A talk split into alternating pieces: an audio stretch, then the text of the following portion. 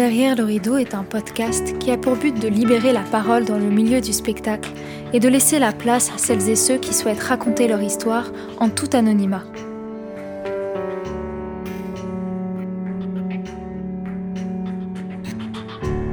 Des situations nous marquent plus que d'autres et sont pour certains un poids sur la poitrine qu'on a du mal à lâcher. Qui sait? Peut-être que dans nos mots, certaines personnes se reconnaîtront. Bonjour à toutes et à tous. Je suis ravie de vous rencontrer pour ce premier épisode. Aujourd'hui, nous allons parler du souvenir de l'oubli, ou plutôt, comment le cerveau réussit à occulter un souvenir. Est-ce pour nous protéger, nous aider, qu'il préfère enfouir une expérience violente? Mais alors que se passe-t-il quand les souvenirs remontent à la surface? Que devons-nous en faire?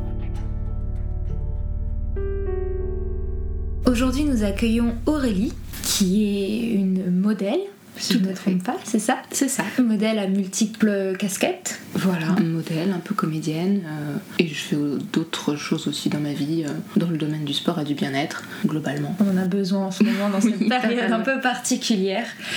Et ça fait combien de temps que tu exerces en tant que modèle et mannequin? Euh, bah, j'ai commencé quand j'étais étudiante, ça, doit- ça fait une dizaine d'années maintenant. Ma première expérience était avec un photographe euh, de soirée là dans un bar, tu sais, qui te prend en photo, il te dit ah, tu peux m'appeler, on peut faire des photos, machin.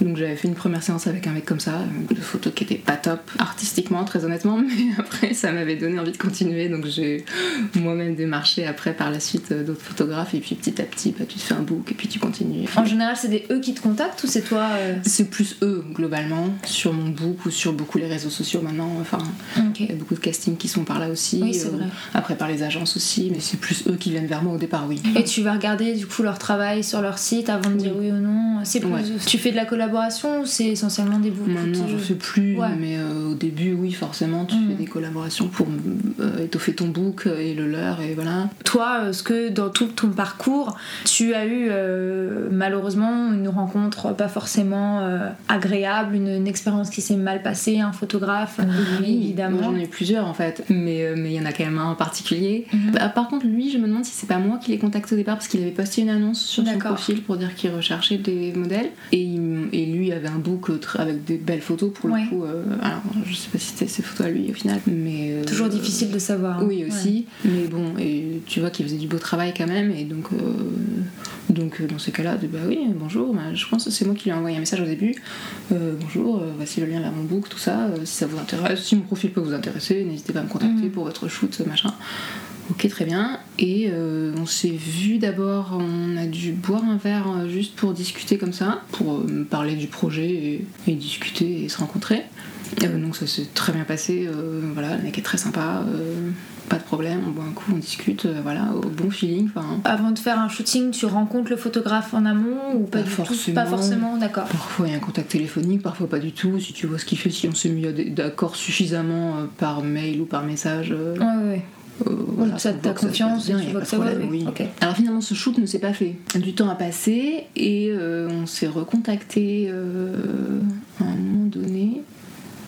C'est lui qui a dû me recontacter. Enfin, on a un peu discuté par message aussi, euh, tout ça, comment ça va, machin, ok, très bien.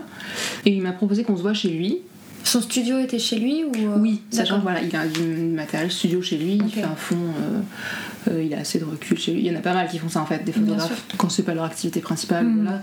Il y en a beaucoup qui font ça chez eux avec Ouais, du matériel studio, voilà. Bon. Donc il me dit, on se voit chez moi, machin, à telle heure, enfin, tel soir, ok.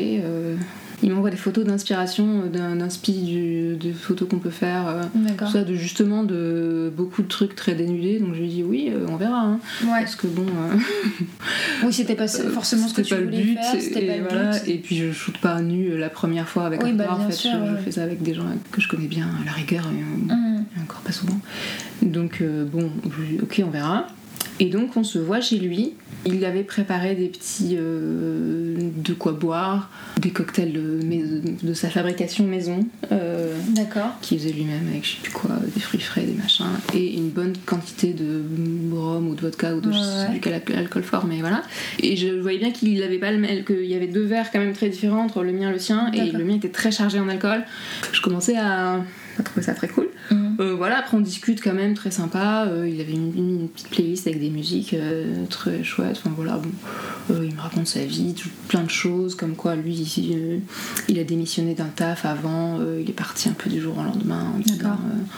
Euh, Puisque c'est ça, de toute façon, euh, je m'en vais, je fais autre chose. Il a beaucoup voyagé, il a fait plein de choses, enfin plein de choses qui résonnent beaucoup en moi parce que, parce que j'aime voyager aussi, parce que, parce que moi je me cherche aussi dans ma vie sur euh, ce que je veux faire. Donc tous ces trucs-là qui me parlent beaucoup, je me Oui. dis ah ouais, c'est chouette, moi aussi. Enfin, euh, beaucoup de choses qui me- me communs, touchent, ouais. c'est ça. Mais je me dis aussi, petit à petit, la soirée avance, et je me dis, mais quand est-ce qu'on fait des photos? Parce que Ouais, moi, j'étais venue pour ça aussi, euh, à Ouais, la base, oui. quoi, parce que bon, discuter, c'est sympa, mais c'est pas non plus Tu cherches pas pote, quoi. forcément voilà, des amis, c'était pas pour ça, c'était l'idée, c'était de faire des photos, pas d'avoir. Donc, euh, bon, ok. C'était il y a longtemps, donc faut que je me rappelle de tout. Euh, Alors, je sais qu'à un moment, il a essayé de m'embrasser. Et je. Moi, je me suis un peu. Enfin, au bout de deux secondes, j'ai arrêté. J'ai dit, mais non, en fait, moi, c'est pas ce que je veux. Enfin, non. Hmm. Il m'a dit un truc genre. euh, tu sais pas ce que tu. Enfin. Au fond de toi, tu sais que tu le veux. mais tu- enfin, Un truc comme ça. Je sais plus quels Ouais, étaient ces mots, mais. euh, du coup, ça a jeté un proie, mais on a continué à discuter, etc. Je continuais à boire son, Son cocktail maison. cocktail ultra fort là, et je commençais à, ça commençait à me faire tourner la tête, donc euh, j'étais pas très bien. Alors, le problème, c'est que je ne vais pas savoir en fait euh, la suite. Parce que je ne sais pas ce qui, je- vraiment ce qui s'est passé. D'accord. Donc j'ai pas j'ai pas d'éléments concrets Ouais, à donner, mais avec les expériences des autres filles qui ont témoigné contre ce mec, D'accord, donc il y en a plusieurs en fait. C'est ça. Ok. euh, je sais que clairement il a drogué plein de filles pour euh, abuser d'elles. Voilà. Dans, ton, dans son cocktail maison, c'était il y avait de la drogue. Très dedans. certainement. En fait, je ne, je ne sais pas. C'est ça mon problème. C'est que je ne sais pas ce qui s'est passé. Mais tout ce que je sais, c'est que je, je suis repartie chez lui à genre 4h du mat. Euh, vaseuse, enfin, genre, t'as trop bu, c'est pas bien, mais bon. Et alors, qu'on avait rendez-vous genre à 20h30 chez lui, Ouais, ouais, d'accord. je me suis dit quand même, j'ai passé un laps de temps bon bout où- de temps chez lui, ça me paraît quand même bizarre. Mais, mais je, voilà, en fait, je, je ne sais pas. Euh, je n'ai aucune idée de ce qui a pu se passer. Enfin bref, je suis rentrée comme ça et donc on n'avait pas, pas fait de photos. Je me sentais un peu. Bon, je savais pas trop ce qui s'était passé. Enfin, je m'étais juste dit, bah non, je suis restée longtemps avec lui, bord des coups, il m'a un peu bourré la gueule et voilà. Bon, bah super, voilà, bon, très bien. À ce moment-là, je, voilà, je, je savais pas, j'ai aucune. Je me suis jamais demandé s'il m'avait mis un truc bizarre dans mon verre ou s'il a fait quoi que ce soit. J'ai- ça m'est même pas venu à l'idée en fait. On s'est revu une deuxième fois, une, enfin une troisième fois du coup, même chose. Pareil chez lui, et euh, il s'est passé globalement la même chose en fait. La fille qui revient, mais je n'avais aucune idée qu'il avait pu se passer un truc, et je ne sais pas s'il s'est passé quoi que ce soit finalement. Euh, on a refait un peu le même genre de soirée, je suis revenue chez lui, même chose. Alors cette fois-ci, il m'avait donné, un- on a commencé quand même à faire des photos. Ouais. Euh, il m'avait donné une espèce de combi ultra transparente, horrible, dans Ok. laquelle, enfin, je, je serais curieuse de voir les photos, mais, mais ça devait pas valoir grand-chose. Et on a quand même commencé à faire des photos. Franchement, même un peu la même histoire, même cocktail très chargé, et je ne sais pas ce qui s'est passé. Mais après, pareil, je suis rentrée chez, moi très tard. Mais je n'ai aucun, aucun souvenir et aucune notion. J'avais pas de douleur, je me suis pas Ouais. dit il s'est passé un truc. Enfin, c'est un peu euh, des années après quand euh, l'affaire sur ce mec est sortie. Ouais. Donc j'ai appris qu'il y a plein d'autres filles qui avaient témoigné, qui elles ont dit qu'elles avaient été violées, euh, Hmm. abusées plus vraiment, que- qui elles sûrement savaient plus de choses. Que je me suis dit ouais, en fait, parce que moi pour moi il avait juste, il avait juste été un peu lourd, il m'avait, il D'accord. avait essayé de m'embrasser machin, il était un peu bon rentre dedans, mais j'avais résisté à son, ses Ouais. avances et tout ça, et c'était tout. Je m'étais pas dit après, il s'est passé des trucs quand même bizarres. Mais en entendant tout ça quand c'est sorti il y a quelques années, je me suis dit en fait ouais. euh, je rentrais chez moi super tard, euh, Mhm. clairement, et en plus je, je buvais pas la même chose que lui. Euh, Est-ce qu'il aurait pas mm, fait un truc, sachant qu'après j'ai dû ouvrir les yeux en me disant il s'est passé 3 secondes, je me suis un peu assoupie, alors qu'en fait ça se trouve il s'était passé 2 Ouais, heures ouais. et je ne sais pas ce qu'il a fait pendant ce temps-là. Ouais. Du coup, t'as contacté les filles qui ont eu. Alors elle non, je sais pas comment ça s'est passé pour les autres, j'ai pas eu les justement, c'est pour ça que je voulais euh, témoigner auprès du, aussi de, de la personne qui s'occupe de l'enquête pour dire bah, moi, moi j'ai ça si vous voulez. c'est- Bah oui, oui, dire complètement. mais c'est tout. Après, j'ai pas tant d'infos que ça, mais je me dis, il a été hyper manipulateur Oui, au final, parce qu'il a cherché tous les trucs qui me touchaient moi quand il me parlait, tout ça. Il a mis toutes les... Après coup, je me suis dit aussi, il a mis toutes les musiques, enfin, tous les groupes que j'adore, Ouais, que, personne ne connaît, genre d'affilée. Moi, je dis, ah, mais tu connais ça, mais c'est trop bien, j'adore. Oui, donc Ah, il mais s'était t'écoutes ça, mais renseigné. c'est- Ok. Alors qu'au final, sur Ouais. ma page Facebook, alors pas ma page modèle, mais l'autre, ma page perso, mais que tu peux retrouver facilement, il y a ces, toutes ces informations-là. Et je me dis, c'était pas possible, franchement, qu'ils mettent ça que de façon aléatoire. Genre, Ouais, ouais. Ah, tu connais tous les groupes que j'adore et t'as tous les trucs que j'aime. Ah oui, donc il est vraiment allé Enfin, dans la recherche. Il a forcément cherché des trucs, Ah ouais. hein, c'est quand même hyper bizarre, quoi. Il avait bien prévu son coup. J'im- voilà, après, j'en je- j'en sais rien, mais je me dis quand même, c'est tout ça quand même un peu, peu trop Un louche. Oui, un peu soit louche. Donc du coup, il est actuellement en procès, c'est ça? Alors, alors là, je crois qu'il est, il était en liberté conditionnelle, donc euh, il a un bracelet électronique, mais il se balade comme il veut et il va être jugé, j'imagine, je sais pas quand. D'accord. Alors, et chose aussi, c'est pour ça que j'ai voulu parler après, c'est qu'il est- je l'ai vu sur une appli de rencontre. Et je l'ai vu ça aussi sur Facebook, euh, sur le groupe aussi. Il y a des gens qui ont dit euh, attention, il est sur Tinder, machin. Et moi, je l'ai vu sur une autre appli. Et donc, je l'ai signalé à l'appli en disant euh, ce monsieur euh, fait des choses pas très Bah, c'est cool, bien, je pense qu'il faut. Et du coup, c'est aussi le fait de savoir qu'il il recherche en- encore à Oui, voilà, c'est contacter ça. d'autres filles. Et tu Ouais. te dis ben non, mais là, enfin, arrête, enfin, ça suffit.